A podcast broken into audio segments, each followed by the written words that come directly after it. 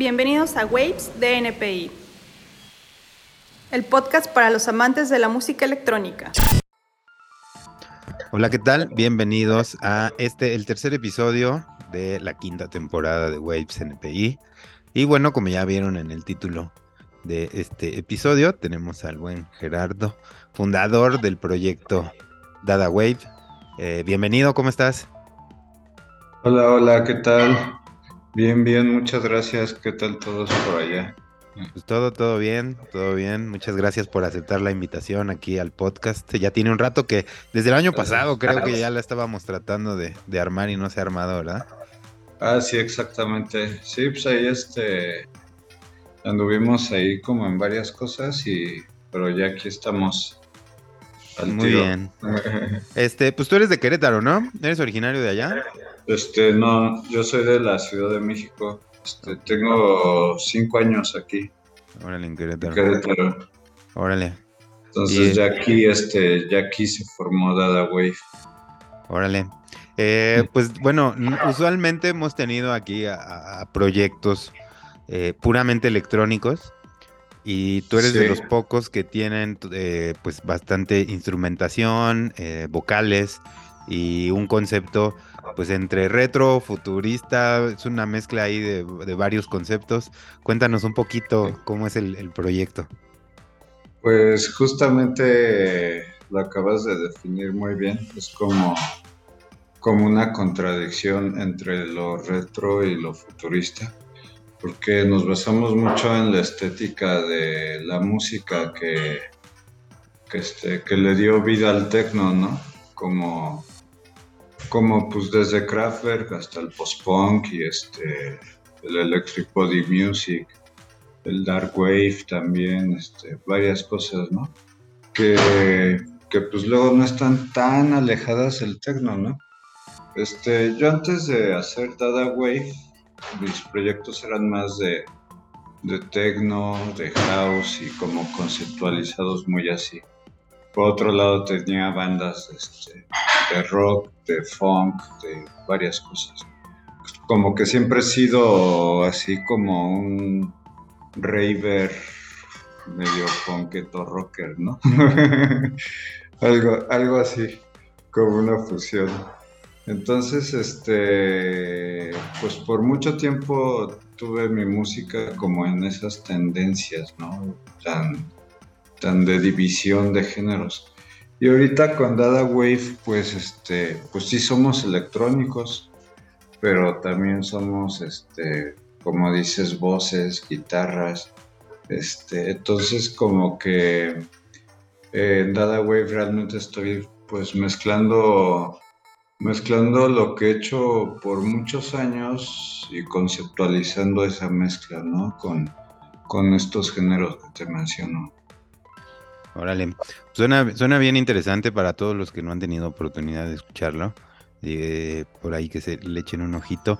Y eh, bueno, ya nos mencionaste un poquito algo de tus influencias musicales, pero antes de hacer música, ¿qué, era lo que tú escuchabas antes de, iniciarte dentro de la música?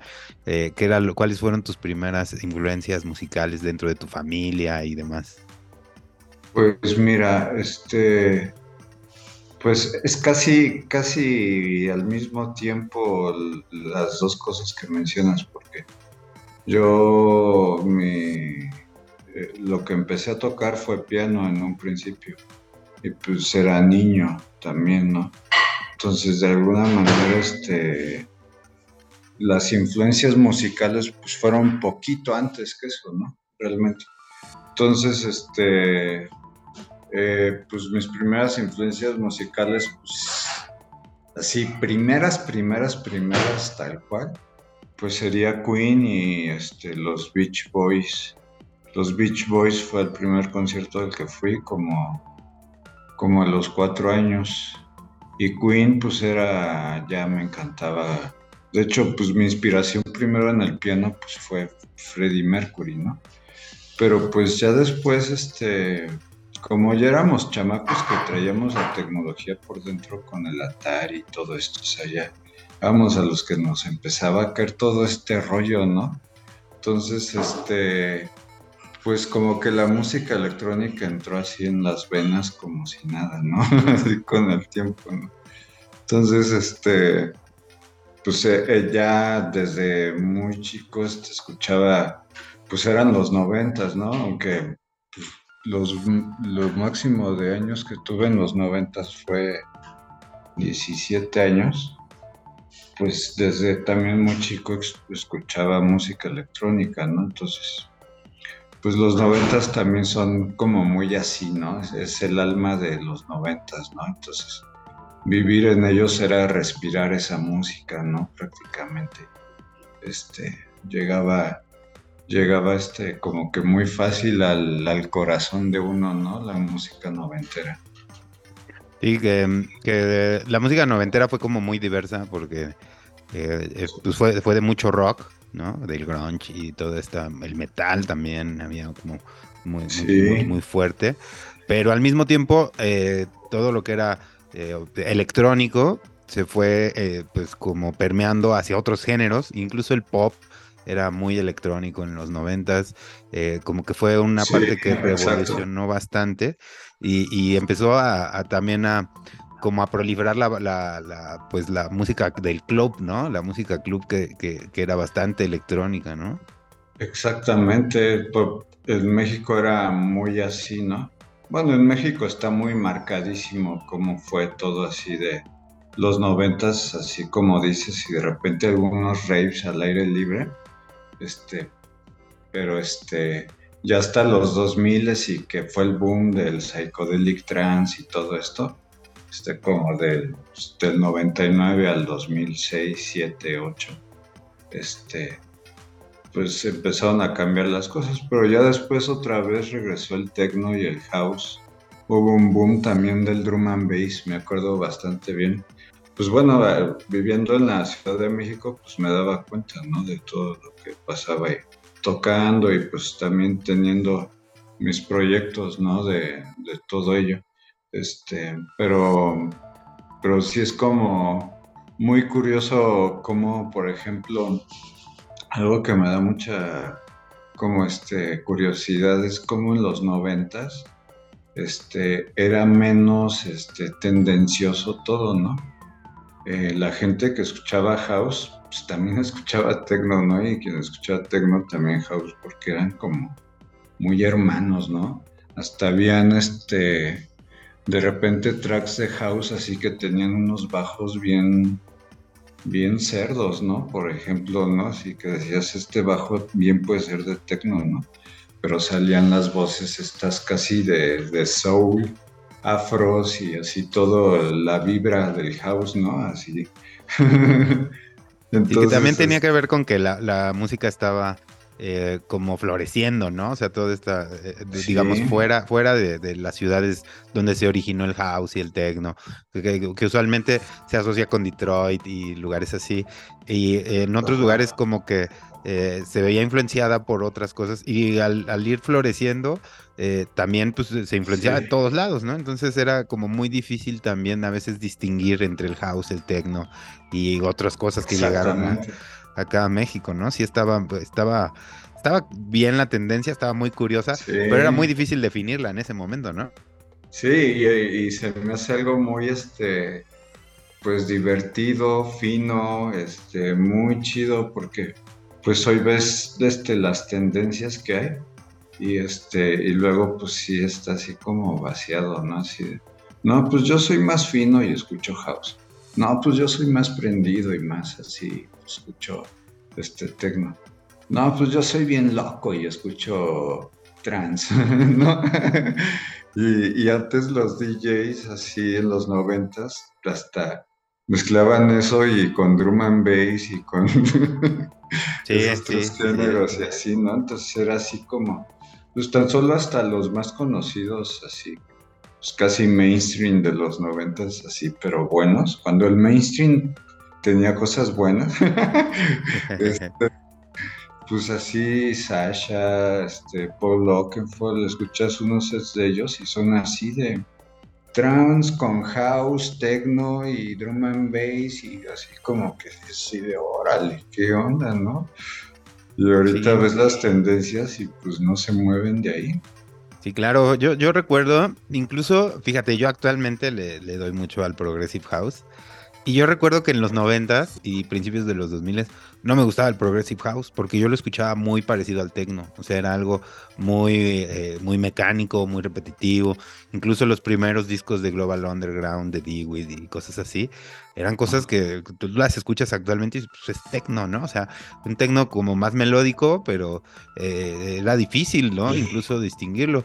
Y incluso a mí me pasó lo que tú comentas, que como DJ yo fui de esos que hacían ese tipo de mezcolanzas de drum and bass con house y, y trance. Es que sí.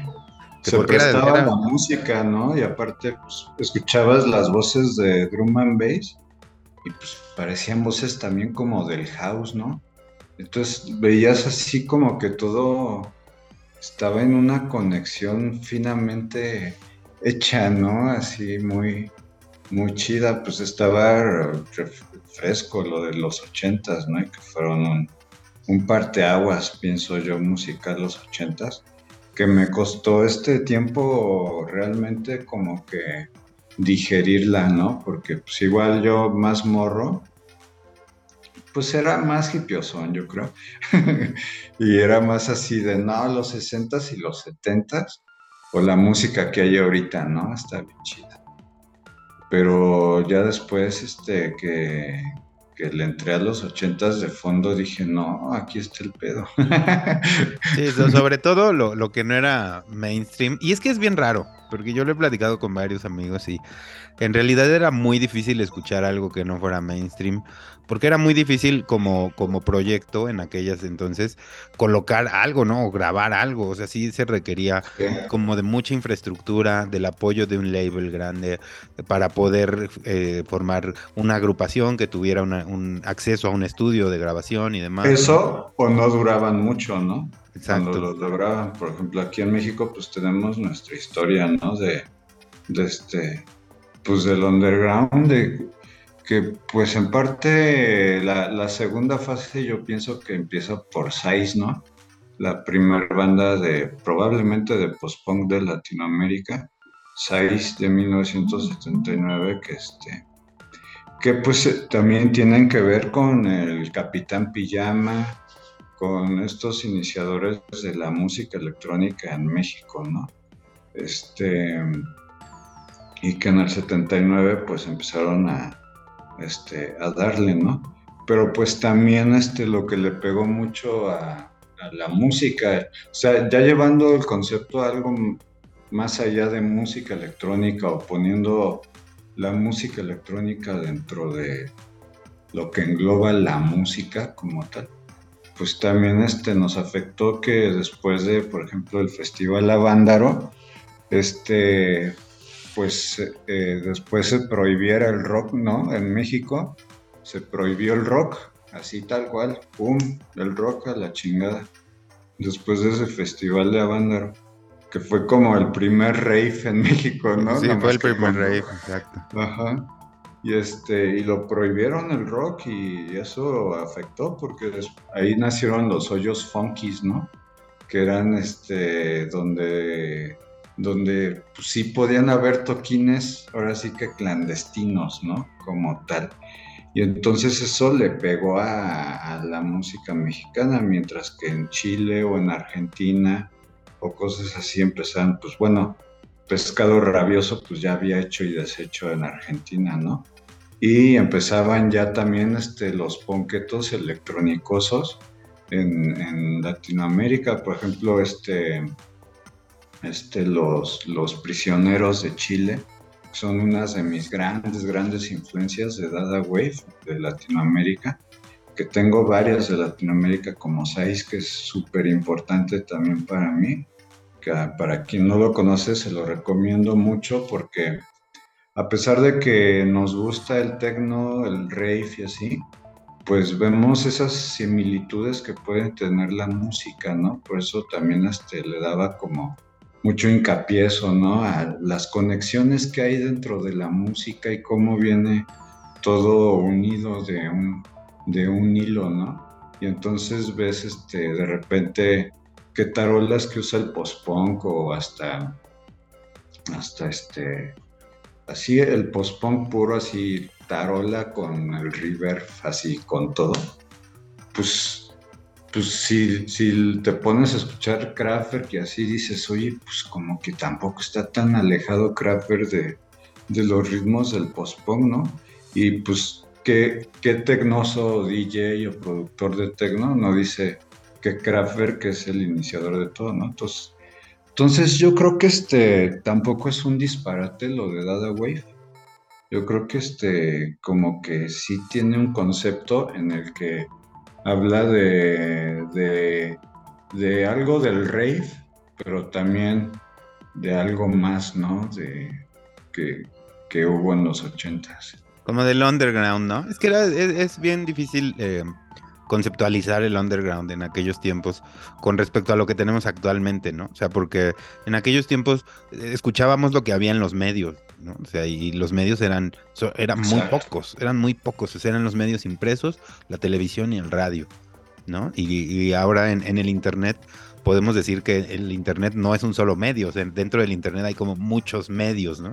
Y hay mucha gente que está haciendo mucha música y la hace llegar a su público, o hay igual mucha música que se pierde, que siempre ha pasado, pero eh, ya no dependemos de lo que escuchábamos en la radio, como en aquellos entonces, eh, y, demás. Y, por ejemplo, hablando de los hoyos funk y todo esto, yo me acuerdo que era bien, bien complicado definirlo también porque varios de esos artistas que, tocaban o que provenían de esa escena, pues luego los terminábamos viendo en los programas de Televisa, ¿no? O sea, porque era el único lugar donde se podía exponer algo, ¿no? O sea, era, había tres o cuatro canales de televisión y, los teníamos que ver, ¿no? O sea, y, incluso la gente que, estaba en, los, en el underground buscaba, o sea, buscaba de alguna manera exponerse y era la única forma, ¿no? Entonces era una mezcolanza de, de gente que venía realmente pues del medio underground totalmente y plenamente, y gente bien fresa también, ¿no? O sea, por ejemplo, pues a creo que lo hicieron los, los mismos productores de Televisa, creo que el, productor de Timbiriche fue el que hizo el,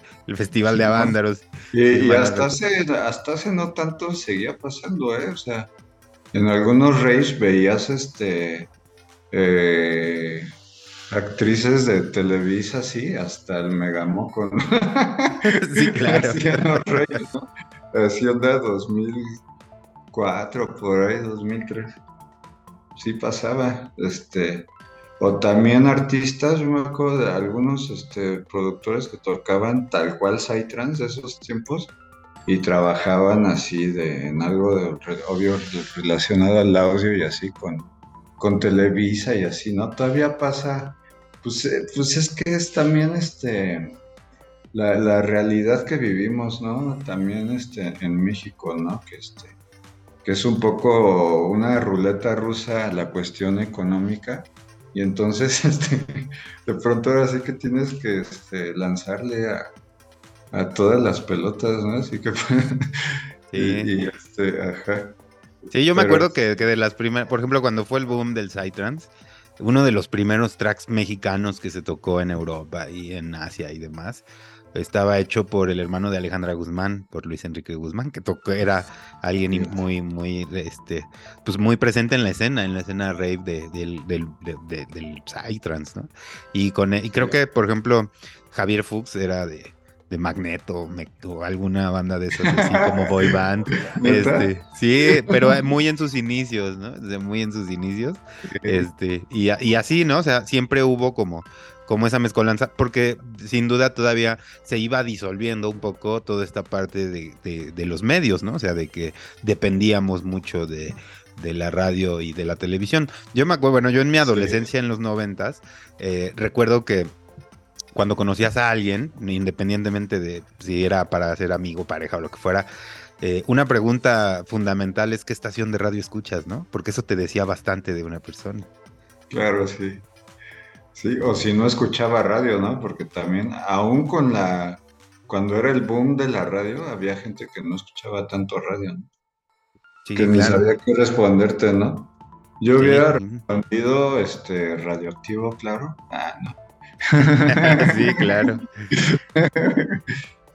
y este, y Beat, ah, Y, había, había por ahí, incluso los, eh, también fue el boom de la, de, la carrera de comunicación y todo esto, porque era muy fundamental para la gente transmitir y comunicar lo que pensaba y lo que sentía. Y las, los locutores de radio eran como nuestros primeros influencers, ¿no? En, en aquella época de los noventas. Ah, mira, muy, muy bien, este, visto de esa forma, fueron los primeros influencers. Porque eran, que, eran, ándale, Olayo y Rubio, eh, yo creo que todavía de la generación anterior, Martín, Hernández y, el Sopitas. El Sopitas, este, me acuerdo que, el que ahora es de, que hace películas, eh, este, el que era director de WFM, el negro González Iñárritu, él, ah. era, él era locutor, ¿no? Y, y, era muy diferente lo que veías de ellos eh, por ejemplo, cuando hicieron apariciones en televisión o hacían otros proyectos, a lo que decían en radio, ¿no? O sea, como que en radio tenían una libertad de mostrarse como eran y demás. Y era algo aspiracional para los que escuchábamos el radio, ¿no? Entonces era como que de nuestras primeras influencias. Y, era bien curioso porque era gente que no conocíamos físicamente, ¿no? O sea, yo me acuerdo que de, Olayo Rubio era alguien que, que reveló su cara muchos años después de tener éxito en la radio, ¿no? O sea, incluso él hizo, creo que, eh, eh, eh, fama por eso, por no mostrarse en eventos. Ahora sí que como luchador, ¿no? Sí, y era, y era bien curioso, ¿no? O sea, que, que, que, que, eran ellos también los que presentaban como estas nuevas propuestas y supuestamente era el escaparate para la, la, música pues que marcaba tendencia. Sin embargo, siempre hubo quienes hacían música desde desde otros espacios y la presentaban en vivo para la gente, como eh, conciertos del tipo de los eh, hoyos funk, pero que, como dices tú, a veces su, trascendencia era muy fugaz, ¿no? O sea, era algo más efímero porque no, no llegaban atrás. Eran, eran los tiempos del rock psicodélico, ¿no? Este, ya que este, me, me dijiste que tengo libertad de, de hablar este, lo que quiera. Ah, Sí, claro, este, claro. Yo, pienso que, este, que las sustancias tienen mucho que ver en la definición de la música de las décadas, ¿no? Los 60s y los 70s fueron así, ¿por qué? Pues por el LSD, ¿no? Fácil, así. Los 80s, ¿por qué fueron así? Pues el éxtasis, ¿no? Pues sí. Sí, sí, claro. los noventas, pues ya fue la decadencia. Sí, sí. Y, es que también eh, los noventas fueron la época de transición, ¿no? O sea, el internet empezaba en sus primeras etapas y, ya empezaban por ahí a ver los primeros portales, eh, la gente se empezaba ya a comunicar por, de otras formas menos tradicionales para nosotros, que ahora son lo más común, y, aún con todo y eso eh, fue, fue tardado, ¿no? O sea, porque yo recuerdo que, por ejemplo, yo usé Walkman hasta finales de los 90, ¿no? O sea, por ejemplo, el, el, el Discman fue algo que no, yo, yo no recuerdo que fuera tan popular porque era muy impráctico, ¿no? O sea, era algo que podías, al principio andábamos todos como meseros porque el, Discman no podría más que funcionar solo en una posición horizontal y, con el Walkman podías correr, ¿no? Ya después hubo Discman que podías traer y voltear y seguía funcionando y demás, sí. pero no fue algo muy práctico, ¿no? Y, toda la, tecnología análoga se resistía, ¿no? Todavía a, hacer, sí, Justo justo todo esto de los formatos. Los formatos este, han hecho también que cambie, este, pienso yo, la, este, la realidad del productor musical, del músico y así, ¿no? Porque este, si nos ponemos a, a, checar bien, pues el formato, digamos, este estándar profesional que se usa hoy en día, pues es WAV, ¿no? Y el WAV, pues es el de los CDs, ¿no? O sea que llevamos no sé cuántos años y cambiar de formato, ¿no? Sí. Muchísimo tiempo, ¿no? Y entonces, este, el no cambiar de formato y el que todo se digitalizara de esta forma, pues hizo que, este, que el mercado tuviera esta tendencia de girar, ¿no? Hacia algo muy práctico, a veces hasta demasiado práctico, como pues archivos que pesan menos, se escuchan peor, pero pues pesan menos. este, todo esto así, la practicidad, ¿no? Así a, lo bestia, ¿no? Como, como se consume ahorita, ¿no? y este, y que quedó de lado el arte, este, el arte de, los discos, que, que, también es una conexión especial aparte de la música, el arte de los discos, pues con el público. Este, todo, era como, como un este, como vaya hasta el simple hecho de ir al mix-up así en sus tiempos a, este, escuchar un disco nuevo en los audífonos que te ponían hasta eso era una, este, una buena este, vivencia, ¿no? Se des, ya desde eso era la, la, ya este, la experiencia de comprar uno, pues todo eso, ¿no? Entonces, como que se, se, hizo de lado, ¿no? Entonces yo, yo, por ejemplo, últimamente estoy como estudiando, tratando de ver cómo, cómo está el mercado ahorita eso. Entonces, si, hay un formato físico ahorita, en, cualquier género, ¿eh? incluyendo techno, house, todo, todo, ¿no? Eh, ahorita el formato que más se vende este, volvió a ser el vinil, ¿no? Entonces, este, eh, pues hay una tendencia de, vinil, ¿no? A ver qué onda. Pues, pues sí, pero con todos los precios ahorita, las inflaciones en el mundo y así, está carísimo maquilar viniles, pero siempre ha sido caro, ¿no? Pero ahorita está ultra mega caro, ¿no? O sea, es algo carísimo. Entonces, este, está como en algo medio extraño todo. Entonces hay que ir pensando también en alternativas, este, pues digitales y no, ¿no? también he estado meditando cosas así por el estilo para los nuevos este, lanzamientos. Y es que más que ser eh, el formato más vendido, yo creo que es el único formato que se vende, ¿no? O sea, porque de otra forma la gente ya está más bien. Eh, ya de otra forma la gente está acostumbrada a escuchar la música gratis. O sea, ya no necesita descargarla, ya no necesita tenerla físicamente, ya la música dejó de ser un producto físico.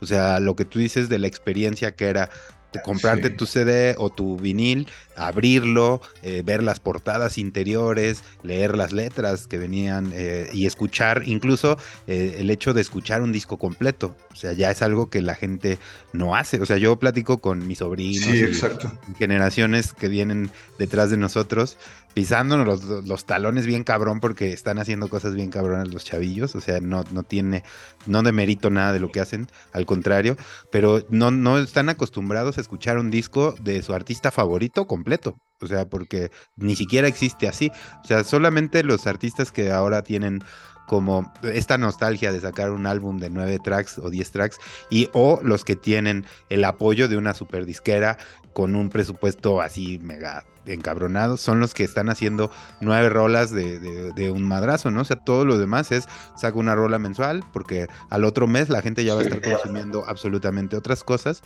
y, y e incluso las plataformas donde escuchan la música como Spotify y demás, ya tienen sus, eh, ellos hacen sus propios playlists, ¿no? Entonces ya no dependen de, escuchar, o sea, no, nosotros cuando salíamos de vacaciones con la familia y demás, no, o sea, yo le, lo que le digo a mis sobrinos, ustedes no saben lo que es irte de vacaciones con tres cassettes, ¿no? O tres discos. y era darles la vuelta y luego te, bajabas del coche y llegabas a donde llegabas, lo volvías a poner en la Era doble rifaba, ¿no? Sí, sí, sí. Era disco doble rifaba. Y eso, y eso de los formatos es, parte de ello, ¿no? O sea, este, la practicidad. De incluso, fíjate, ahora que mencionabas lo de los formatos, por ahí vi un documental que se trata sobre la compresión de, audio y que cómo se ha ido haciendo cada vez más pequeño y más compacto y cómo ha ido perdiendo cierta vitalidad la música. Y al, final la conclusión de este formato, me, me parece que lo hicieron en, Holanda, este documental, no recuerdo el nombre, pero al final decían, la música ya no causa el mismo impacto en la gente, en los jóvenes, que causaba en nuestras generaciones. O sea, nosotros realmente sentíamos que la música que, que escuchábamos definía parte de nuestra personalidad o de nuestro ser, y ahora ya no tanto. Y tiene que ver un poco con las vibraciones que fueron perdiendo los tracks al comprimir tanto los formatos, ¿no? Como el MP3. Sí, y es que de entrada, hablando así de compresión, pues en esos tiempos comprimían este, pues, con analógicos, ¿no? Y ahorita está muy digitalizado todo, ¿no?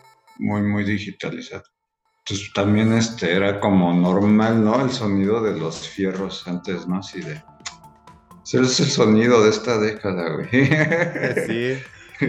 Y tenía mucho más dinámica la, la, música, ¿no? También. Sí.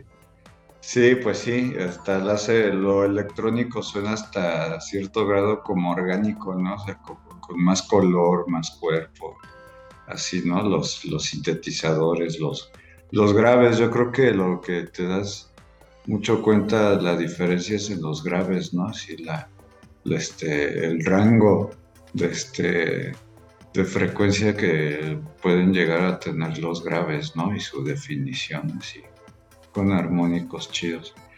Este, pues sí, pero también este tema de este, de que eh, las, cómo ha cambiado la industria de los trabajos pues vamos a decirles discográficos, porque pues ya, pues ya ni hay disco.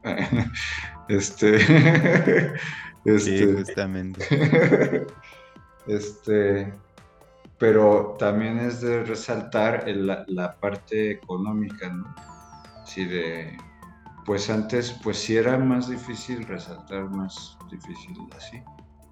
Pero este, también este, si sacabas discos, pues este, ahí andabas, ¿no? Este, ahora pues el músico realmente pues todo se ha orillado a que ganes por presentaciones, ¿no? Más que por venta de música. Entonces, este, y antes eran esas dos entradas, ¿no? Venta de música y presentaciones. Entonces, este, por eso también este, hay como más artistas que, hacen sus propias relaciones públicas y son su, casi su propio manager, todo así, ¿no? Porque pues es lo que te tienes que aventar luego al rodeo y luego que la pandemia, que luego que no sé qué. Entonces, como que la, realidad ha este impactado mucho en, este, en lo que es la, la, este, la realidad de un músico, un productor, así, ¿no? Este, y de la misma escena, ¿no? Este, no es la misma la escena en los 2000 que ahorita tal cual, ¿no? Este, yo he visto que como que tenemos menos cosas, o son, o son muy, como que hay menos inversionistas de, de eventos que antes. Este, y ahorita las inversiones son como de festivales muy mainstream, así electrónicos.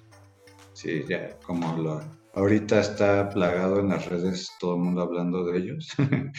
y este, y, o este, algunas organizaciones que tratan de tener este, pues este, alguna, alguna propuesta chida y así pero que no están del tamaño de estos festivales así enormes. Entonces, como que todo está ya muy separado, ¿no? Muy, este, es como una escena un poco por allá algo y por acá otra cosa y, así, ¿no? Entonces, este, yo creo que, que, que, eso ha afectado un poco. Pero pues yo por lo menos en, dando mi granito de arena a la, cosa, pues trato de, este, o sea, soy un artista que me encantan los raves, que, hablando del progressive, este, llevo el progressive en las venas, aunque esté, esté tocando post-punk. Ahora les hizo como un glitch en mi pantalla. sí, pero te escucho perfecto.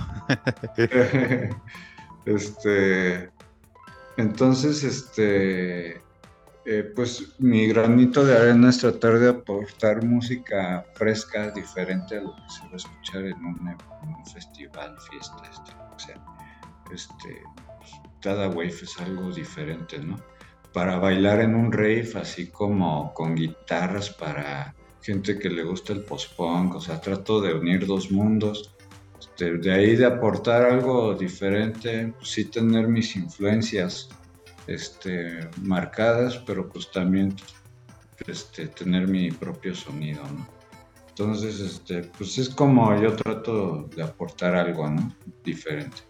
en base a mi música y así. Y una propuesta fresca. Y que es bien interesante, y, vamos a seguir hablando de esto porque es un cambio generacional también, y, tiene que ver con el consumo y cómo se ha reducido eh, actualmente el arte, que es el arte de la música, a, información, ¿no? O sea, ya, ya los tracks se volvieron información y dejaron de ser un producto como lo eran antes. Y, por, por, toda esta cadena de consumo que tiene que ver con los medios y demás. Está, está bien interesante. Déjame hacer un pequeñísimo corte. Para los que nos escuchan por Spotify, ya saben que no se va a sentir absolutamente nada. El corte solo lo hacemos nosotros. Eh, en un segundo regresamos. Pues lo prometido es deuda, no se sintió absolutamente nada, ya estamos de regreso. Y bueno, estábamos platicando de toda esta forma de, consumir, de cómo la música ha cambiado dentro de los festivales. Y algo que me llamó mucho la atención de lo que comentabas y que es muy real es como estos festivales mainstream han transformado su concepto, ¿no? O sea, antes pues la gente se identificaba mucho con, la música que escuchaba y se definía a través de ella, ¿no? O sea, decíamos, yo soy punk, yo soy dark, yo soy etcétera, etcétera, etcétera.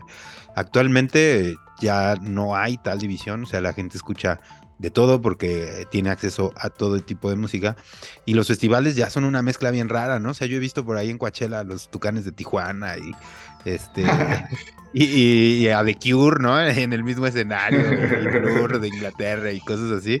Y este y digo, para los que crecimos en, eh, con una cierta definición y de las tribus urbanas y todo esto que, creíamos que era nuestra esencia, este, se sale, se sale un chingo, ¿no? De lo que consumía, de cómo consumíamos la música nosotros, pero eh, a colación de todo esto, pues Dada Wave es un proyecto que, que, tiene cabida en todo este tipo de escenarios, ¿no? O sea, podría, podría este, ser precedente de una banda en el mismo horario, en el mismo escenario, o después de, una banda de cualquier tipo de género, eh, ya sea instrumental, ya sea pop, ya sea electrónica o lo que sea, y podría encajar dentro de todo esto, o sea, si incluyes dentro del concepto eh, toda esta diversidad de tus influencias, que a su vez se vuelve en un eh, concepto y un producto que puedes eh, como en cualquier escenario, ¿no?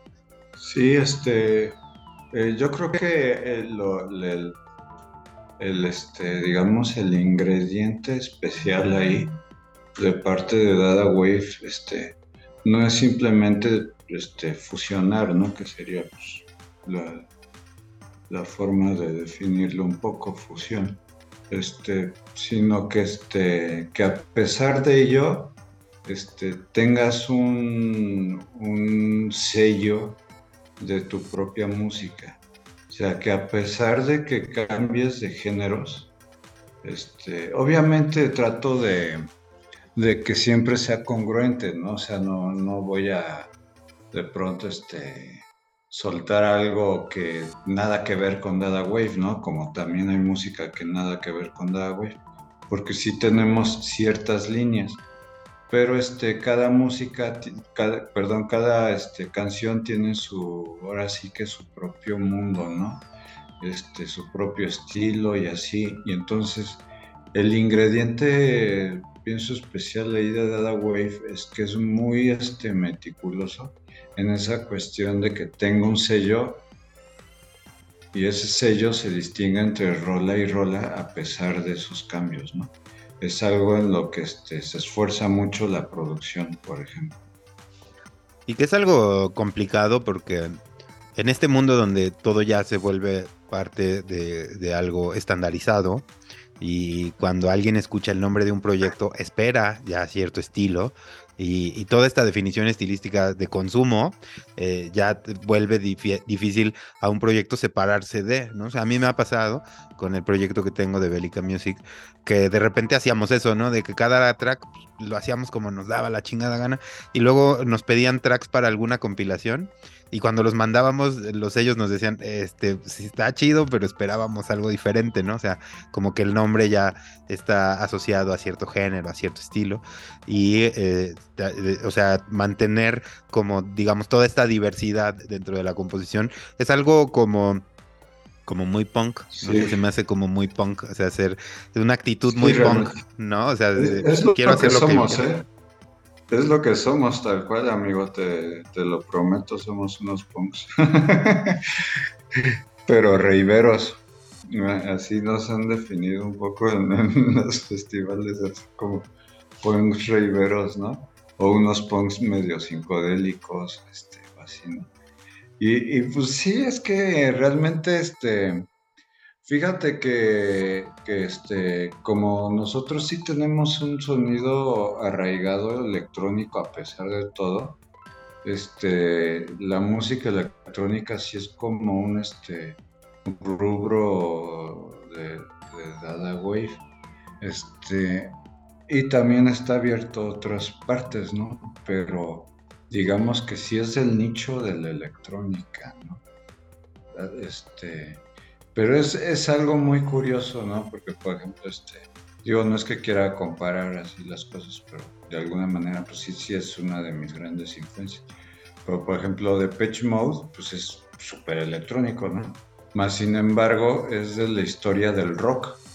O sea, ves, la, la, Pitch Mode pertenece a la historia del rock, o sea, este, y así, ¿no? Entonces, es, es muy vaciado como este...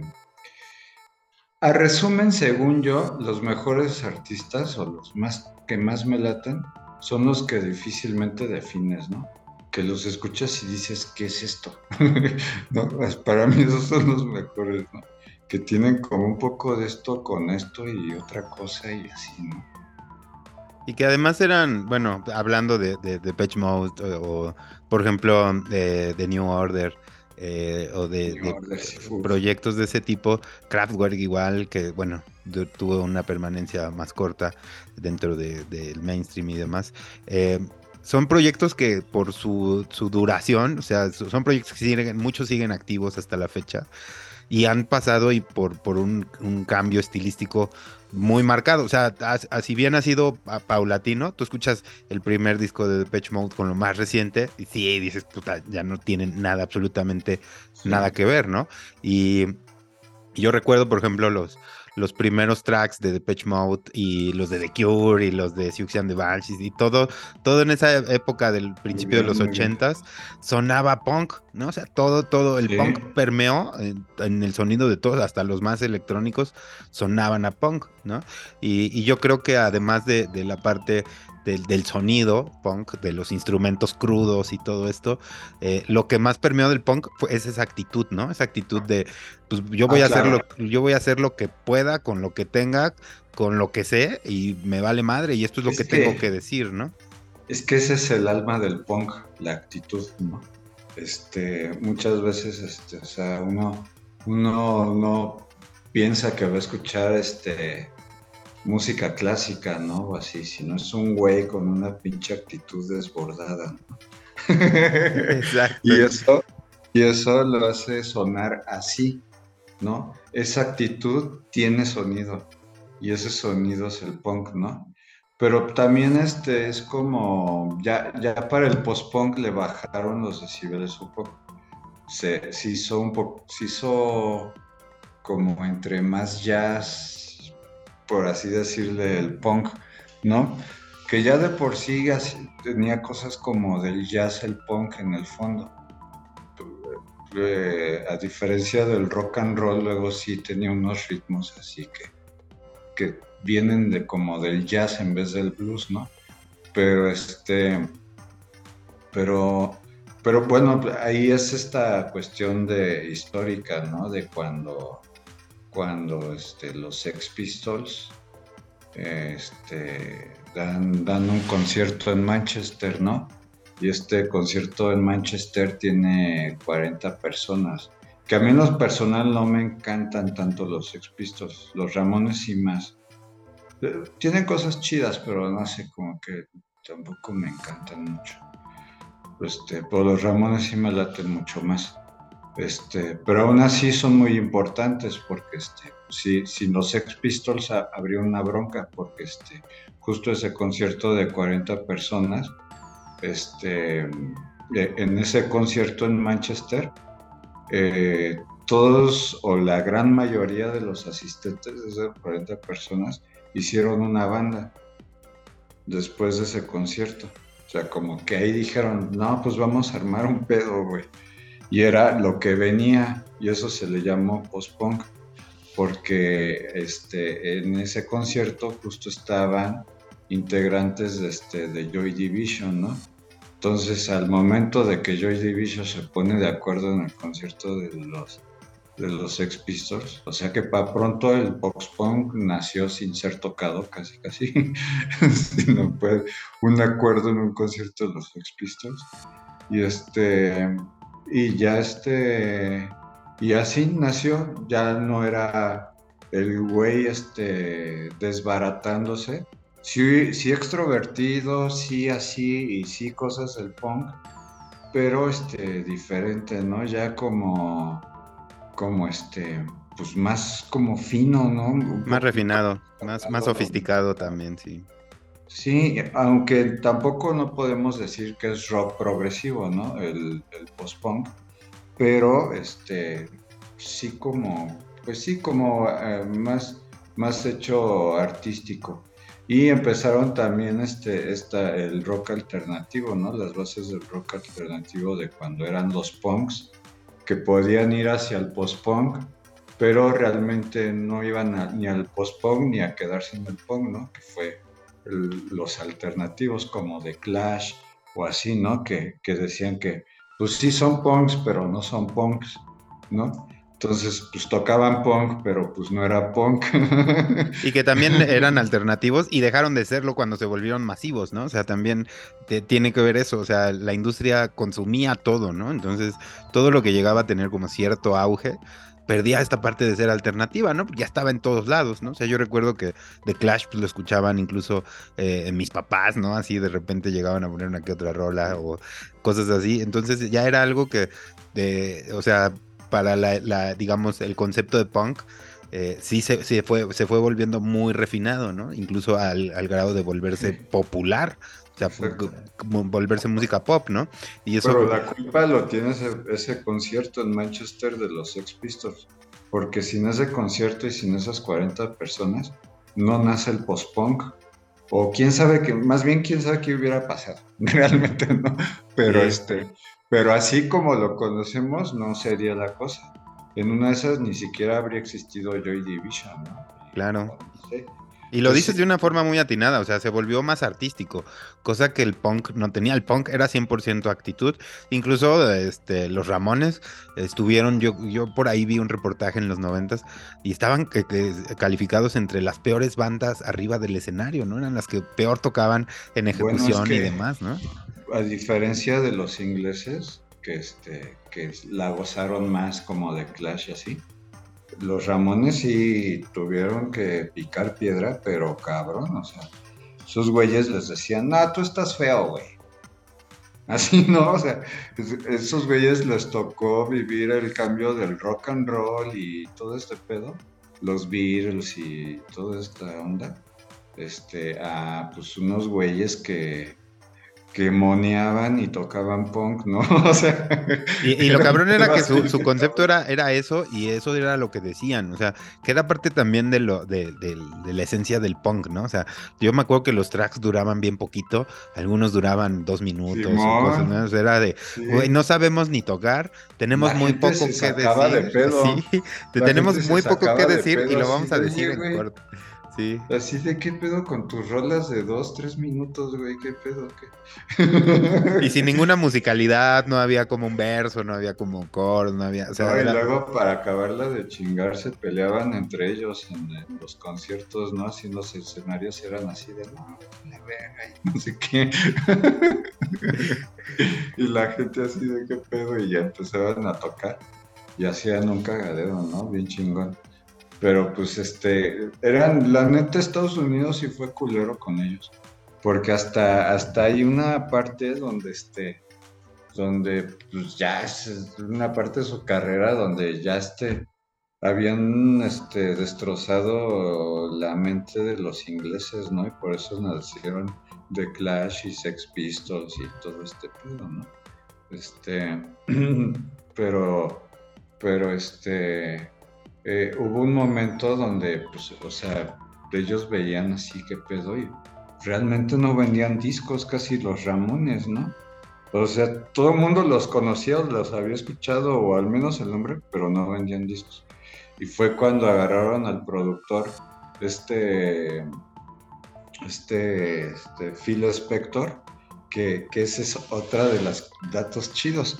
Phil Spector, que es de los grandes productores que también me inspiran a ser productor, que este, sí concibo la onda de productor como la música electrónica, pero también en lo que es productor en la música, así tal cual, ¿no?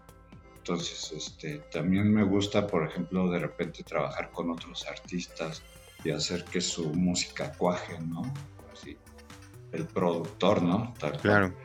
Sí, claro, claro, y que, y que son súper importantes porque de hecho, por ejemplo, retomando un poco de la historia del rock y del rock en México y los hoyos funk y así, eh, gran parte del sonido que nosotros recordamos del rock en tu idioma y rock en español y todo, se lo debemos a los argentinos, ¿no? Que eran los, los productores que estaban como más presentes, ¿no? Este, Pero eh, bueno, eso, eso, y los chilenos también, no hay que olvidar a Chile que también tiene cosas muy buenas por ejemplo, los prisioneros. Los prisioneros son el de Pecho Mode latinoamericano, así tal cual, ¿no?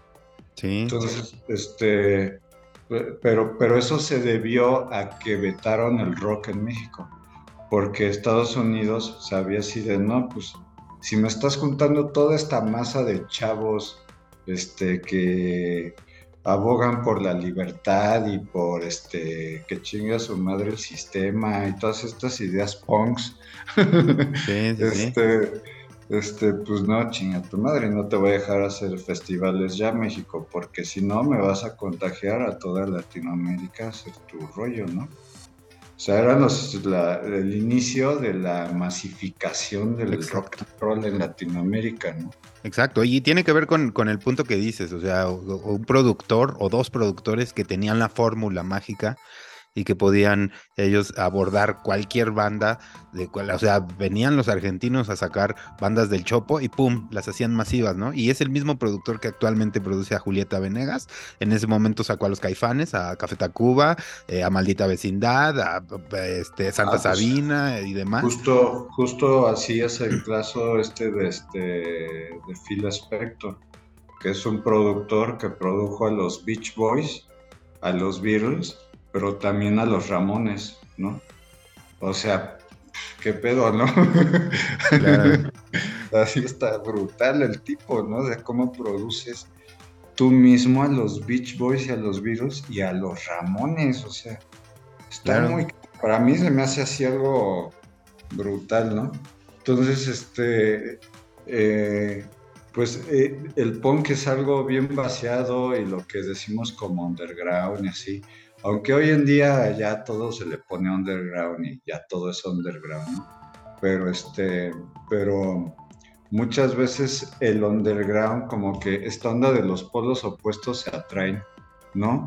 El underground y el pop iban casi así como que sí se cagan y sí así, pero lo que te choca te checa, ¿no? Sí, tienen que coexistir, ¿no? Y es lo que decíamos, este, yo, yo recuerdo que Gustavo Santaolalla era el que produjo a, la Santa Sabina, a todas estas bandas de, de, aquella época. y, les hacía, y les, les daba su sonido y demás.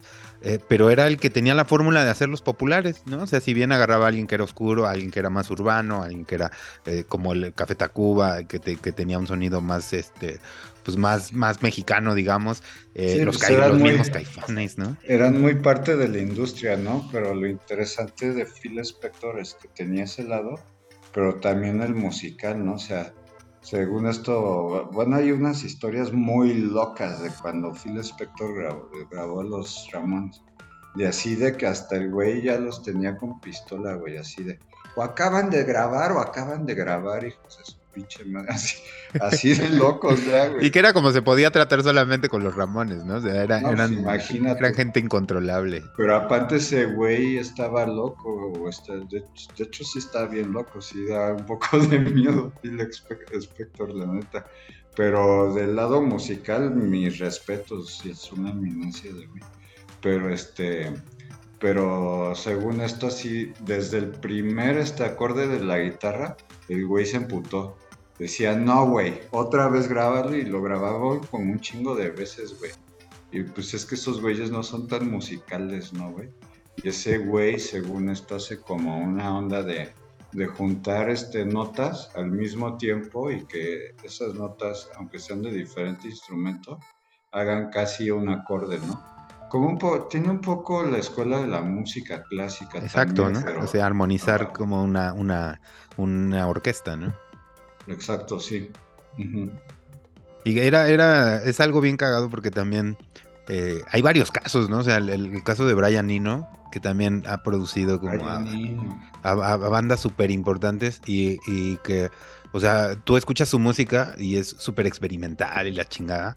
Y sacó el sonido de los Red Hot Chili Peppers, ¿no? Que ha sido una tendencia y un sonido que define California o el sur de Estados es Unidos. Que, es que ese güey este, era del trío de. El trío de fuego, güey, de este. Brian Nino, el este el Iggy Pop y este eh, este ¿cómo se llama? tanta música que luego es difícil procesarla tanto todo el tiempo, ¿no? Y este David Bowie, ¿no? Exacto. Los tres, los tres. Entonces, este, pues, así que también se mimetizaron un poco entre los tres, ¿no? Entonces, pues David Bowie ahora sí que tocó. ¿Con quién no tocó mientras vivió, no? Ese güey. Y tocaba con los más pop y con los más underground, ¿no? O sea, él, tenía esas características. O sea, y eres algo bien curioso. Pop, no manches, de estuches. Y, y es, es, bien cagado porque eh, es ahí donde, como todos los, los que veíamos la música como una afición, los que éramos aficionados a la música, y tratábamos de definir nuestra esencia a través de la, de la actitud punk o de la actitud dark o lo que fuera, y nos peleábamos con otros géneros, ¿no? Y lo más cagado es que los que estaban detrás de esa música no estaban peleados con nada, ¿no? O sea, el claro ejemplo son ellos, ¿no? Tocaban con, con quien fuera y producían a quien fuera, ¿no? Y de repente este, no te sorprendía que los vieras ahí ah, produciéndoles un track a Madonna o a Michael Jackson o la, la chingada y, y, estaban detrás de otros eh, proyectos es que... La verdad es que hasta el pop era de calidad. O sea, había, a mí hay rolas de pop de los noventas que me laten, ¿no? De Madonna, de así, ¿no? Este, o sea, pues, tenía, bueno, hasta en español estaban, este, una de las bandas de punk que más me gustan en español son, este, Parálisis Permanente, ¿no? De España. Entonces, este, el vocalista, mientras vivió, pues, este, también estaba con Alaska, la, artista Alaska, entonces Alaska es una ponqueta, ¿no? Así. Ponqueta dark, ¿no? Era media ponqueta dark. Pero pop. Ajá, pero pop. ¿Ves? era así como, era como algo bien natural, no sé, como que no había tanta división. Entonces, ahorita que nos acercamos ya, creo que más o menos al final, o no sé si tanto. Este... Todavía tenemos un poquillo de tiempo, pero no sé si, si tienes tiempo nos podemos echar otro bloque, porque está chingona la plática y todavía nos falta ah, un chingo de Dada Wave. Ah, bueno, entonces no hay bronca. sí, sí, está bueno, está buena la plática y todavía hay un chingo. Eh, y como que vamos por etapas, todavía no llegamos a, la actualidad. y es de y fíjate que eh, eh, hablando de todo esto de, la división de los, de los géneros y demás, y de la tribalización, que cómo nos tribalizábamos a través de los géneros que escuchábamos, y que eso permeaba hasta la literatura, la moda, cómo nos veíamos, cómo hablábamos, tenía que ver con todo esto. Exacto, la gente se veía como lo que escuchaba. Exacto, y, y, y, y nos relacionábamos con personas que tenían ese mismo afín, o sea, éramos de ese mismo grupo. Era una personalidad escuchar la música que escuchabas, o sea, era una extensión de un casi todo, ¿no? Sí, claro, y, tú, tú, veías que era muy, eh, o sea, con la gente que tú conocías, de repente compartían cassettes que grababan cada quien eh, de sus playlists, lo que haría alguien actualmente con Spotify, pero era hacer tu, tu curaduría a través de viniles y la chingada y CDs y los pasabas todos a tu casetera y lo grababas en cinta y lo podías ya pasar a la gente y, y, tú notabas muchas coincidencias, ¿no? O sea, eh, a lo mejor no eran los mismos tracks, pero alguien te prestaba, de tus amigos te prestaba un cassette y eran las mismas bandas, ¿no? Pero tal vez otros tracks y todos nos veíamos igual, nos vestíamos igual, hablábamos de, una manera similar, incluso hasta la forma de caminar, ¿no? Los punks eran este, muy arrebatados para caminar, o sea, era o sea su, su, actitud se veía, ¿no? y, y, y detrás de eso había gente que pues, definitivamente no estaba peleada con nada, ¿no? Los que estábamos peleados éramos nosotros que consumíamos y buscábamos una identidad a través de eso, pero los mismos productores y las mentes detrás de eso, pues hacían de todo, hacían como dices tú, hacían pop, hacían punk, hacían electrónico, hacían lo que fuera. Está bien vaciado, ¿no? y aparte porque los productores eran como esta, esta mano que llegaba a, orientar, ¿no? La, digamos, el, proyecto de alguna banda y lo hacían digerible para los demás, ¿no? O sea, y podía llegar a, los oídos adecuados a través de alguien que tenía esa fórmula y que no necesariamente se veía y hablaba como nosotros, sino era alguien que estaba en contacto con mucha música, que es algo bien cabrón, ¿no? Y, actualmente es algo que que ya, ya se disolvió mucho porque ya la, la, gente pues puede escuchar de todo, o sea, ya la gente escucha y tiene acceso a toda la música. Sí, pues eh, yo creo que por eso este, también hablábamos de los formatos, porque pues sí se le quitó poder adquisitivo al músico eh, eh, en el lado de venta de música, ¿no? Y fue cambiando también este, el mercado eso, ¿no? Y eso acabó cambiando pues el sonido de la música. Tal cual, o sea, fue, como un plástico que se fue comiendo a la música, así, ¿no? Hasta que pues ya casi todo es de plástico, o la, la mayoría, hay mucho plástico para aventar. También las facilidades que hay para hacer música actualmente, a diferencia de antes, como que se juntaron muchas cosas, entonces hay mucha competencia, este, hay pocas, este, por ejemplo, ahorita estoy, este, pensando qué hago con mis nuevos releases, ¿no? Ya Dada Wave ya sacó, este, unos, este, dos EPs y ahorita tenemos un LP, este, ya armado, este, digo, Dada Wave también es mi guitarrista, este, Andrés Lira, que, hoy no nos puede acompañar, pero ya nos estará escuchando. Y, y este, estamos como viendo qué hacemos, ¿no? Entonces, por un lado estaba la idea de, este, de maquilar este vinil de forma independiente, pero está casi muy, muy, muy cabrón este, maquilar en vinil de forma independiente este, sí te tienes que como que unir y organizar demasiado, así, mucho pedo. Entonces estamos viendo este, alternativas este, digitales sin quedarnos en lo clásico de Spotify y así, o, en sí plataformas, sino realmente ofrecer algo más que eso este, al público, ¿no? Y tratar de tener ideas un poco, pues, innovadoras en cómo este, presentas este, el material al público, ¿no?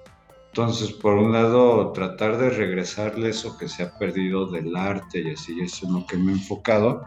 Si de bueno, ¿qué es lo que se pierde ahora con el consumo de música? Pues el arte, esta conexión con el artista, así más, que, que, tiene su disco y dices que casi casi lo conoces, ¿no? Que no lo conozcas. Sí. Entonces, este, eh, eh, eso es también en lo que me he enfocado. Entonces, estoy preparando todo este, con animadores 3D, con fotógrafos, con este, diseñadores, artistas plásticos, así. Y hasta vestuario, ¿no? Por ahí vi que vestuario y todo esto. Vestuario, bueno, eso este, ya lo uso así, ya de siempre. pero digamos que en este lanzamiento discográfico trato de, desde el lado digital, desde esa avenida digital, este, dar lo que se pierde gracias a la digitalización. Entonces, este, ahí tenemos unas ideas que, este, que están chidas, que ya este, las verá el público en su momento, este, con la que vamos a estar compartiendo arte de Dada Wave, no nada más la música, este, de todo tipo de arte, desde videos en alta resolución hasta varias cosas, ¿no? fotografías, todo, ¿no? Para regresarle al público esto que le resta la digitalización al formato físico, ¿no? Y, que también, pero también, o sea, bueno, es que es, algo bien curioso porque eh, el consumo de la música, o sea, yo recuerdo en, en los 2000 mucha de la música que consumíamos ni siquiera sabíamos, como dices tú, quién la hacía, ¿no? O sea, físicamente no conocíamos a los artistas hasta que los veíamos en vivo, no conocíamos una foto de ellos, no había información disponible y demás, ¿no? Y un poco eh, eh, se convirtió el concepto, o sea, se fueron perdiendo los conceptos y la música se volvió pura música, o sea, yo decía, bueno, pues esto me gusta y era la pura música, ya sin nada detrás, ¿no? Que, no sé qué tan, qué tanto, cómo lo veas tú, eh, qué tan bueno o tan malo sea, qué tanto se pierde en el camino, porque tú me estás hablando de, de retomar un poco lo que en algún momento llamaron las, las bandas teatrales, ¿no? Que eran, por ejemplo, como The Who, que, de, eh, Pink Floyd, eh, y el mismo David Bowie. el mismo punk es muy así. Ah, bueno, Master de eso. o sea, era, muy teatral, ¿no? O sea, había, eh, no solo era salir vestidos con, con, cierto vestuario y actuar de cierta forma, sino que todo el escenario era parte de, lo que había, la iluminación, eh, todo, todo en general, y a veces hasta el mismo público formaba parte de la representación, ¿no? Y que es, una forma de, arte pues más conceptual, pero mucho más eh, amplia, ¿no? O sea, no solamente enfocado en la interpretación y el performance de la música. Justo el concepto, el concepto este, este, es lo que se ha perdido sea este, eh, pues es que son las tendencias, son las tendencias de, la actualidad, ¿no? Que hasta se viven en el tecno, por ejemplo. Este, veo mucho actualmente en demasía que este, que por ejemplo está la tendencia de los sintes analógicos. Entonces, si el güey está tocando puros sintes analógicos, ya es algo chingón, así de ya a la, fregada la computadora y lo digital, güey. Si el güey que está tocando trae puros síntesis analógicos, es algo chingón. Pero, pues, muchas veces este, no suena a Jean-Michel Jarre o a este o así, ¿no? Sino que suena como a jam, como algo repetitivo y sonidos que se van sumando y suena como algo, como un jam, ¿no? Así le vamos a llamear. O algo minimalista, ¿no? También. Pues sí, este, realmente, este, yo por eso me, me, evoco mucho a los artistas de raíz, ¿no? incluso desde antes del tecno, ¿no? O, o, de México o así, ¿no? Por ejemplo, aquí en México, pues el Capitán Pijama, que hablábamos de él, en este, cuando esté en su proyecto del Escuadrón del Ritmo, que todos estos son, este, ahora sí que, este, influencia de lo que fue década dos después, ¿no? Este, Sais, este, el Capitán Pijama, todo eso, ¿no? Entonces, este, el Capitán Pijama hablaba justo de algo así, que este, que es muy fácil este, caer en los sintetizadores y querer explotar al máximo este, los componentes de los síntesis, la capacidad del sintetizador. Y dice, más sin embargo, eso es lo sencillo. Lo difícil es componer música, así en, esos, ¿no? Entonces, esa es la cuestión, pienso yo, que, este, que no necesariamente, bueno, Dada Wave combina lo digital y lo analógico, justo por estas ideas, porque no tiene una tendencia de que algo va a ser muy bueno solo por analógico o muy malo solo por digital, ¿no? Sino que son herramientas, punto, ¿no? Ya si las usas de forma artística o de forma convencional, como ofreciendo algo que ya conoce la gente, pues ya, este, es, es otro tema, ¿no? Es otro de qué hablar. Claro, vamos a, vamos a hacer otro corte y vamos a regresar con este tema, porque me vienen a la mente varios conceptos y un par de preguntas que te quiero hacer con este respecto. Todas las que quieras. Está súper chingón. Ya se saben la, de los que nos escuchan por Spotify, no se va a sentir. Pocas veces hemos hecho tres bloques, esta vez es una de ellas porque la plática está bien chingona. Entonces eh, regresamos. Pues ya estamos de regreso, lo prometido es deuda, no se sienten para nada los cortes. Em, estábamos hablando de, bueno, estabas comentando cosas que me eh, sonaron un chingo en la cabeza, porque me vienen a, o sea, estábamos entre David Bowie, esta música teatral de Who y demás, tu concepto de Dada Wave que incluye todo, multimedia, em, vestuario, eh, artistas gráficos y demás. Em, y también se me viene a la mente corrientes de música, eh, con esto último que decías, como de Frank Zappa, King Crimson, eh, gente que eran, eh, aparte de que eran en ejecución casi perfectos y demás, eh, tenían un, concepto un poco diferente, pero ya utilizaban herramientas. de otro tipo, como sintetizadores analógicos. Robert Fripp, me acuerdo que conectaba su guitarra a un pinche monstruo de sintetizadores y demás, y, que justamente utilizaban esto como una herramienta sin perder el lado artístico, es decir, no, el concepto no estaba basado en, como dices, estos grupos que dicen, ah, pues yo traigo puro cinte analógico. Y ese es su concepto, traer cintes analógicos, aunque artísticamente pueda o no tener algo de, su propuesta. ¿Ustedes dónde se ubican como Dada? Aquí lo, aquí lo tenebroso es que justo hablamos de música. O sea, de arte. Exacto. entonces, entonces la cuestión se vuelve complicada. Este, eh, pienso yo que este que quitarle lo artístico a la música es como quitarle un poco de alma y de corazón, ¿no? Ya no hablemos de, este, de con qué esté hecha la música, ¿no? Sino, sino este, eh, pues el, el mismo hecho, por ejemplo, yo me pones en enfrente de un piano y se me empieza a poner la piel chinita desde antes de tocarlo. O sea, la pasión con la que vive un músico, la música es este desbordante, ¿no? Entonces, desde ahí, este, se emana esta necesidad de, del arte, ¿no? De, de este, pues es como, yo la veo como una necesidad como tomar agua, como respirar, como comer. El arte este, es una necesidad humana, social, ¿no?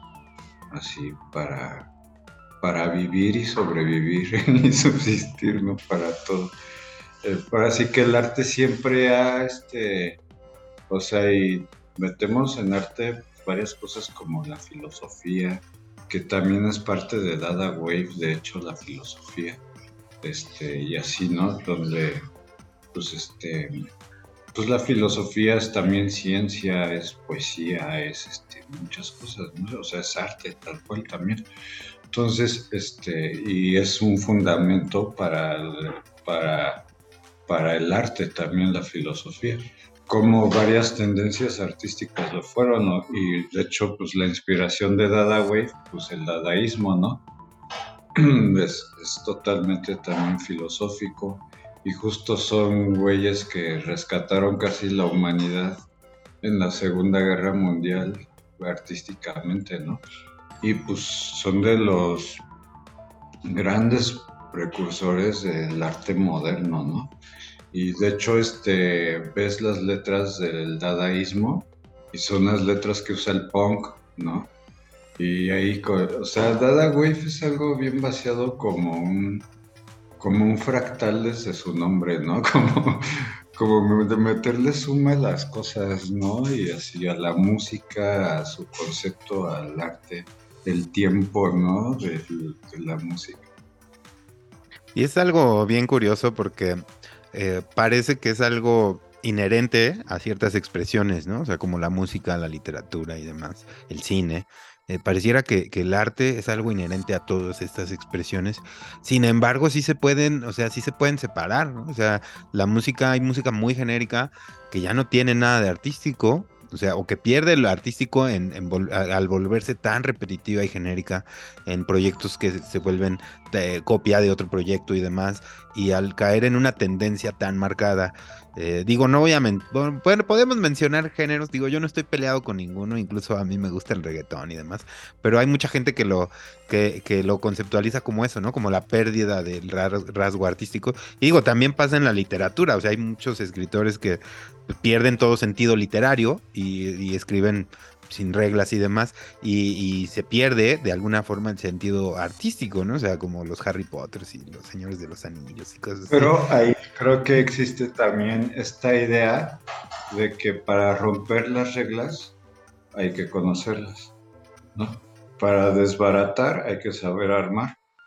Entonces, este, eh, yo creo que eso es muy importante, ¿no? Este, como como ir por pasos, ¿no? Así, primero pasó esto, aprenderlo y ya después desbaratamos, ya después de eso, ¿no? Y así, ¿no? O sea, como que todo fue una evolución constante, ¿no? Nada existió en la música así como de la nada, ¿no? esporádicamente. Más que sus inicios así ya etnomusicológicos, ahí sí ya está más cañón, ¿no? La onda, pero este, pero por lo menos este, un poco más modernamente, ya hablando de rock and roll, blues, jazz, soul, este, y las bases de la música moderna, pues, pues, este, sí, este, sí, sí, sí se, se, empezaron a hacer muchas cosas, se, se cambió también el concepto de la armonía así, mientras los que, lo que decían este, los modos griegos y así, este, ya todo se resumió a, este, a escalas mayores y menores, ¿no? Por ejemplo. Entonces, como, este, como que todo el espectro musical siempre ha ido cambiando mucho. Y hasta la, la, este, la actualidad ahorita tiene esos cambios, ¿no? Este, grandes, así todo el tiempo. y justamente es, eh, eh, un punto que yo quería tocar, porque si te, no sé si te acuerdas por ahí del 2000 y, al 2005 y así, estuvo mucho en auge la experimentación sonora.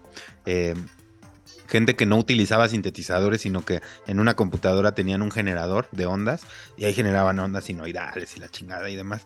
Y presentaban proyectos como si fueran proyectos musicales que no tenían nada de musicalidad y no sé qué tanto de artístico, porque todo era experimentación sonora, ¿no? Y eran puros timbres, así de repente yo recuerdo. que e, ese, ese sí existe porque este, fue desde cuando el sonido este, se llevó a casi cuestiones de museo, ¿no?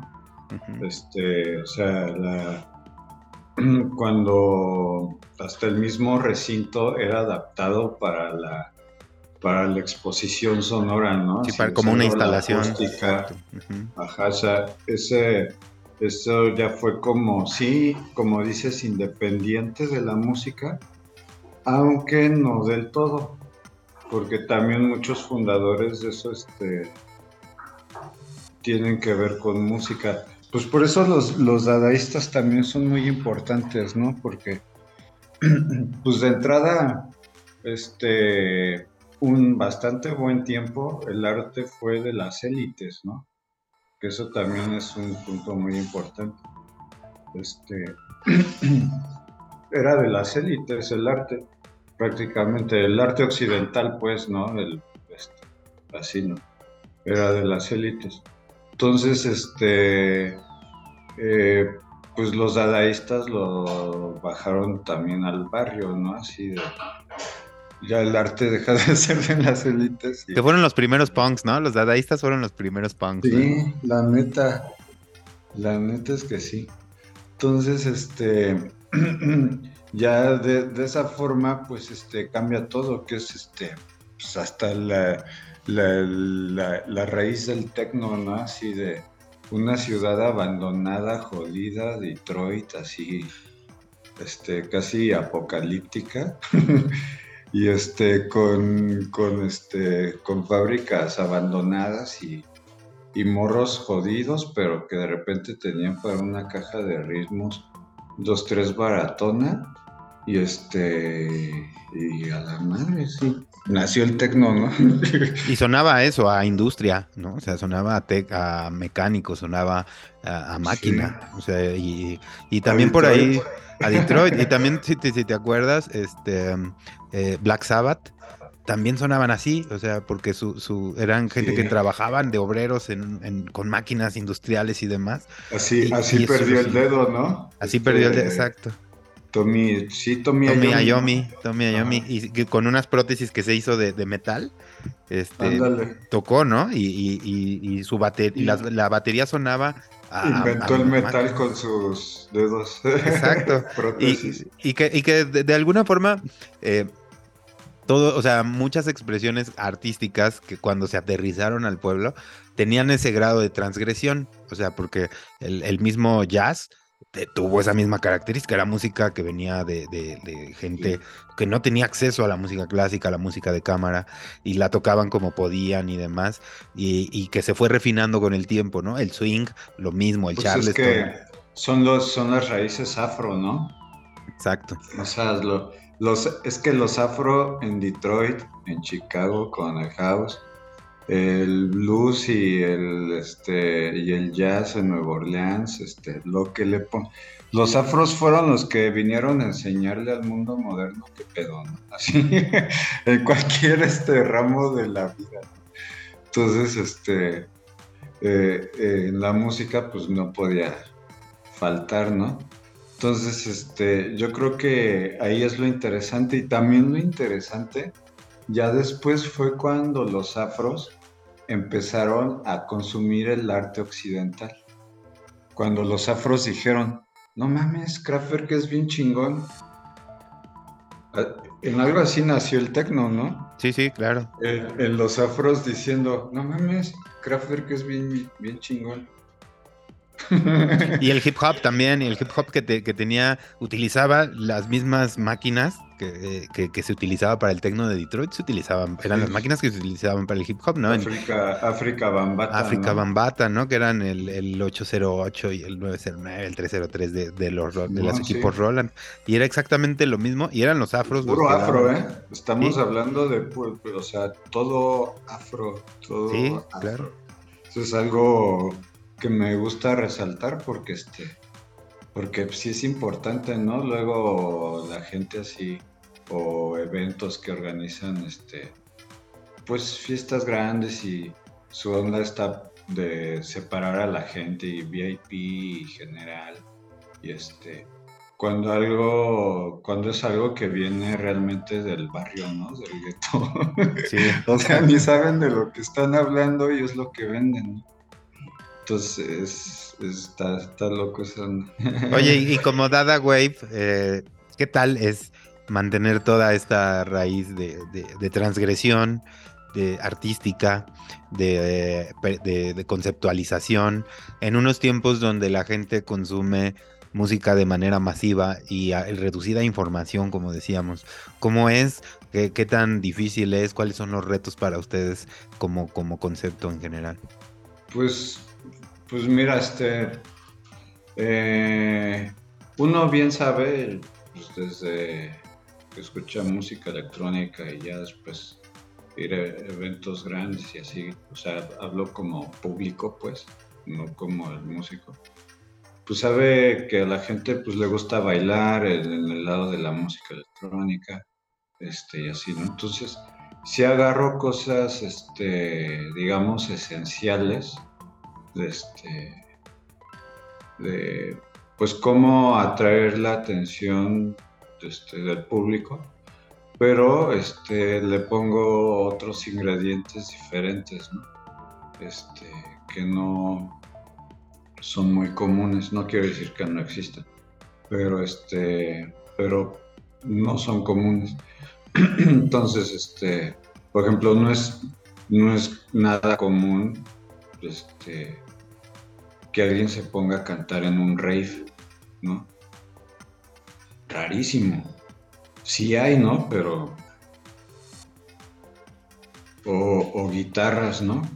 Rarísimo, ¿no? que eso luego también, este, no creas, y también nos mete luego en problemas de producción, aunque sean rave buenos, ¿eh? Porque es, este, es difícil, o sea, tan, así de bote pronto. Por ejemplo, a mí, cantando y así, pues me sirve, o sea, toco sintes, canto y así, ¿no? En, en, sí compongo todo de Dada Wave hasta la guitarra. Este, solo que el guitarrista mete arreglos a veces y también letras. Yo letras y composición en la producción. Pero este, pero así de brote, pronto así cosas así que pasan, por ejemplo, este, tocando en algo de música electrónica. por ejemplo, los monitores este, siempre están así de lado, ¿no? Pero a mí me sirven más de frente a mí para acá por la voz. El, por el micrófono, ¿no?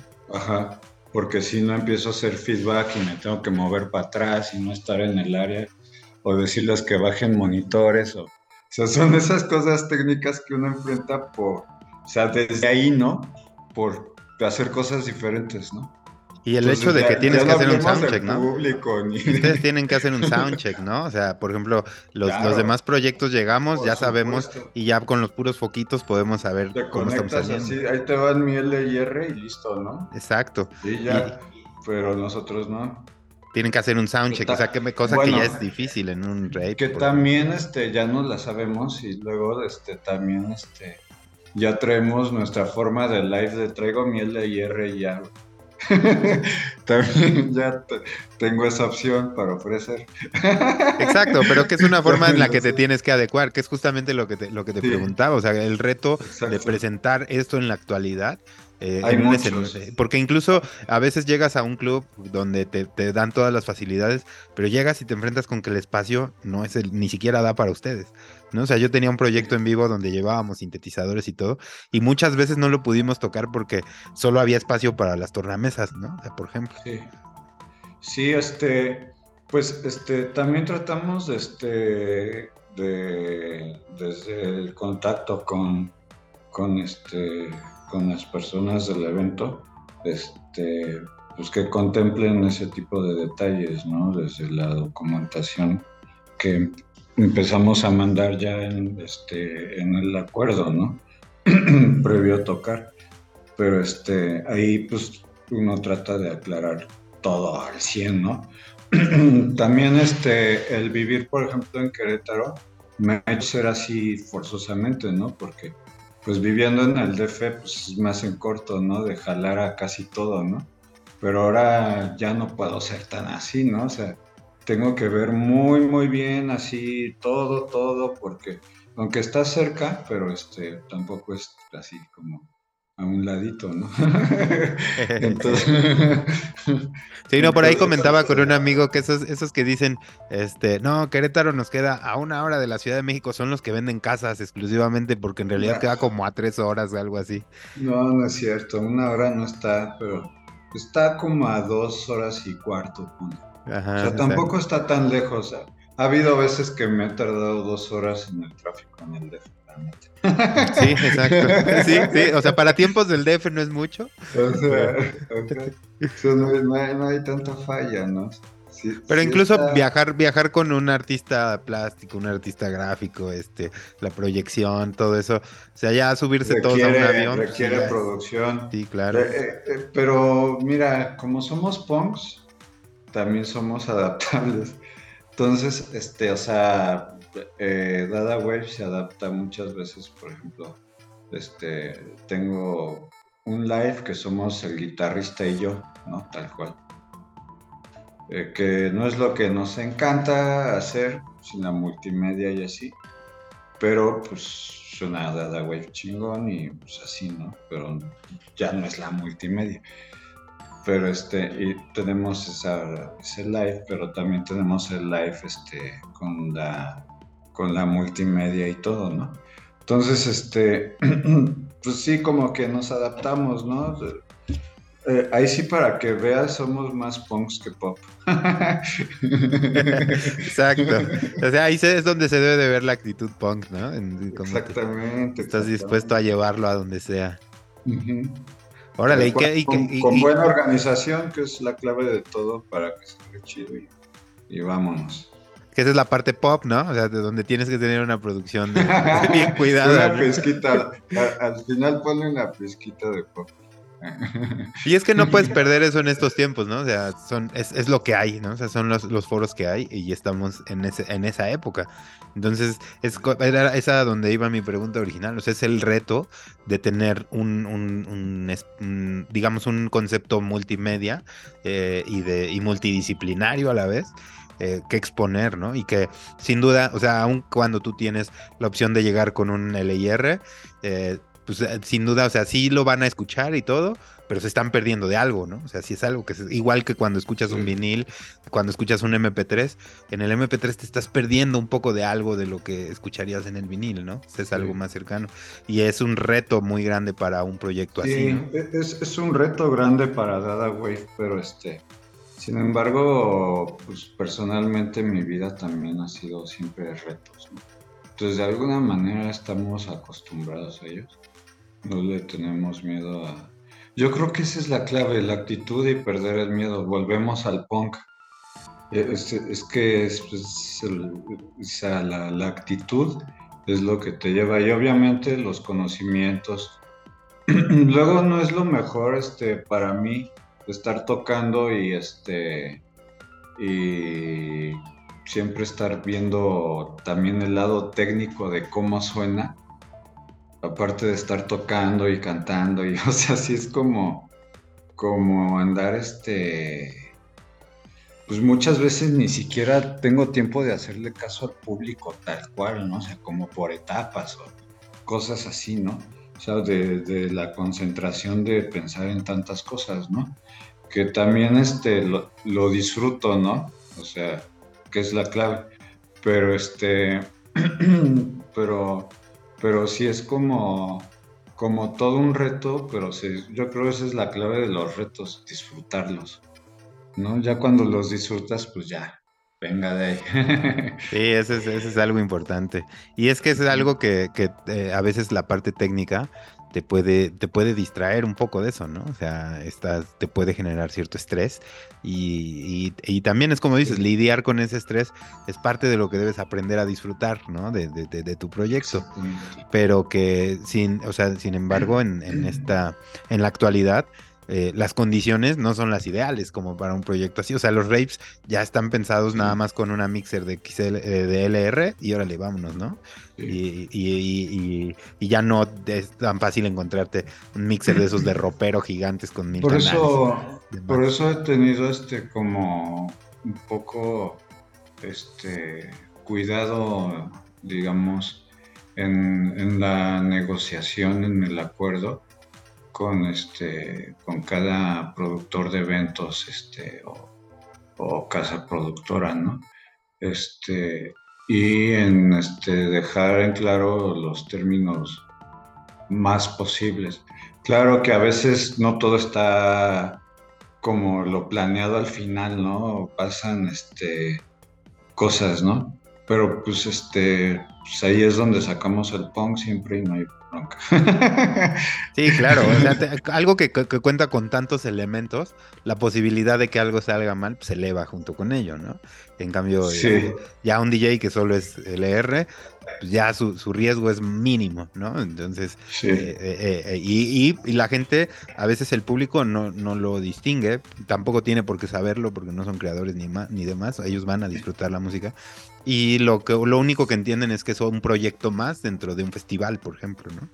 Y, detrás hay como todo esto que, que, eleva el riesgo, ¿no? Y ahí es donde entra Dada Wave y su concepto, ¿no? De que pues tiene las influencias del techno, las influencias del electric body music, de lo industrial, de este, eh, pues, eh, no sé si decirle del disco, porque tampoco pienso tanto en la música disco, pero hay gente que luego lo define como dark disco, aunque no, a mí no me gusta definir a Dada Wave como dark disco, la neta. Este, prefiero definirlo como una fusión entre Electric Body Music, de repente así como Progressive Techno, este, eh, en sus inicios este, era así como más Dark Wave, era todavía más Dark y Dada Wave, este, más hacia las influencias de también de lo industrial dark y como psico y todo eso, ¿no? Entonces, este, como que con el tiempo fue meterle como más Gary Newman, más este, como otros sabores diferentes, pero llevarlos a la pista del baile del rave, ¿no? No perderle miedo a que hay un guitarrista y un ponqueto ahí cantando y un rave, ¿no? Así, pues, pues ni pedo, banda, es el 2023. sí, son, son tiempos de donde podemos ver cualquier cosa, ¿no? Ya, ya hicimos y deshicimos, este, eh, con el tiempo, ¿no? Sí, ya ha pasado, ya va a cumplir este, el tecno casi 40 años, ¿no? Sea, 40 años, así en, como en dos años cumple el tecno 40 años como, como tecno definido, ¿no? O sea, sin considerar, o sea, desde que se le llamó tecno, o sea, sin considerar todo lo que hubo detrás, ¿no? O sea, que desde que sus ah, inicios. bueno. sí, porque es que ahí tendríamos que decirle a Black Sabbath que es metal. Exacto. Y todo el mundo dice que es el padre del metal, más nadie dice que tocan metal. Exacto, exacto. ¿no? O sea, sí, exactamente. y, ¿Y, qué viene para ustedes? ¿Qué es lo que tienen en puerta? Bueno, me dices que por ahí ya tienen música que todavía no sacan, eh, pero ¿qué viene para Dada Wave? Sí, este, lo que pasa es que tuvimos una pausa este, momentánea a finales de año, inicios de este, pues por unas cuestiones más como de salud y así. Este, ya, lo bueno es que ya estamos este, muy bien, así, todo ha marcado muy chido y este y pues ahí estamos este, de regreso.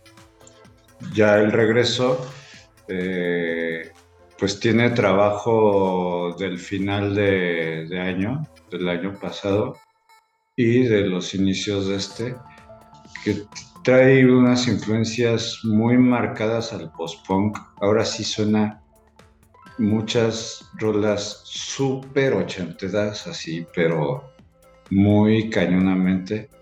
Este, empiezo a separar un poco del tecno más. Antes como que trataba de fusionar este, todo así de post-punk, tecno progresivo y este. Y salía algo como que entre New Order, pero más raver o no sé cómo decirlo. Entonces, aquí en esta ocasión como que sí separo más un poco las cosas. Este, de pronto sí hay funciones, pero es más marcado la naturalidad así de esto es post-punk. Y esta otra rola es de Future Pop, que es otra de las influencias de Dada Wave como BNB Nation, que es de las grandes, grandes influencias BNB Nation este, que este, así como Gary Newman, que, este, que, le inyectan pues, cosas diferentes, ¿no? Que, que van unidas a esta cuestión de beat y como que le roza el tecno, pero, pero no sabe si definirlo como tecno, pero pues te lo roza así, suena como que a tecno, o sea, como como esta parte de no saber definir bien, este, porque algo no suena tan Detroit o tan Berlín, ¿no? Sino, pues no sé, como que sí suena, pero, pero algo más hay. la fusión, justamente la fusión. Exactamente. Entonces, está eso, este, estamos regresando a las presentaciones. Por aquí vamos a, iniciar en el regreso en este fin de mes. Este, aquí en Querétaro primero, pero este sí tenemos planes para ir a Ciudad de México, al Estado de México, este, también parte de aquí del Bajío, este, ya hay así como que planes este, formales. Entonces, este, pues tenemos como esa onda de mostrar eh, eh, unas nuevas propuestas de Dada Wave que no están del todo alejadas a lo que ha hecho, pero sí es una propuesta nueva, este, como muy apegada al post-punk puro y al future pop en otras canciones.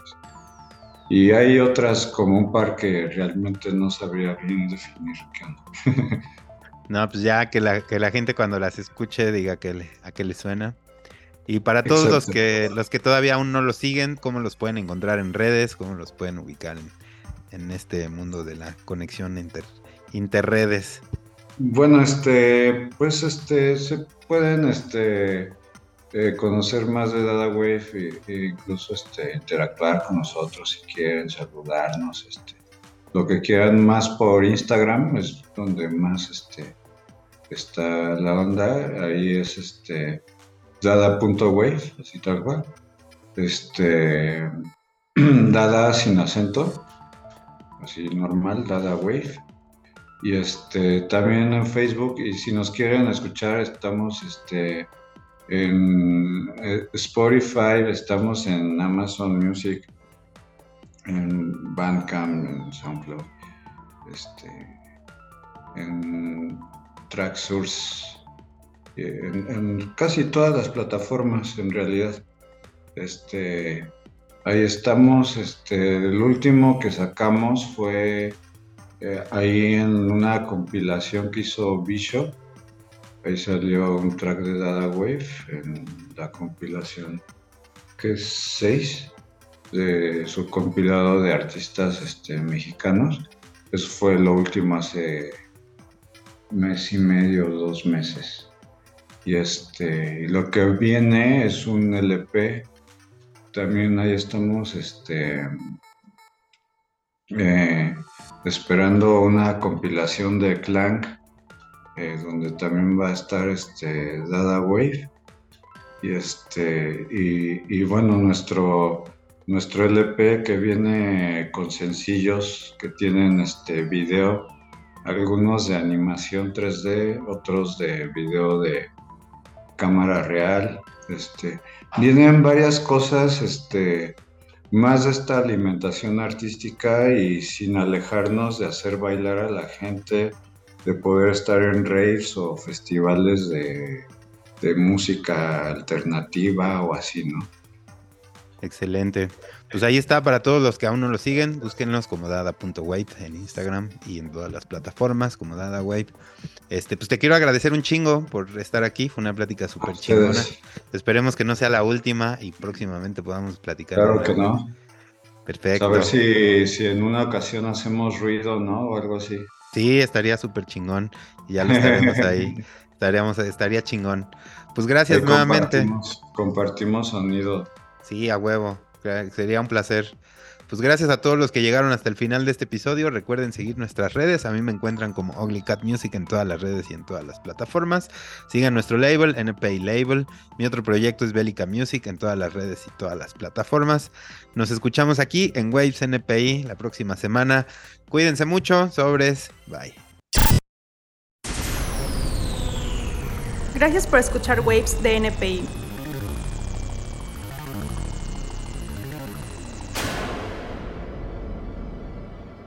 El podcast para los amantes de la música electrónica.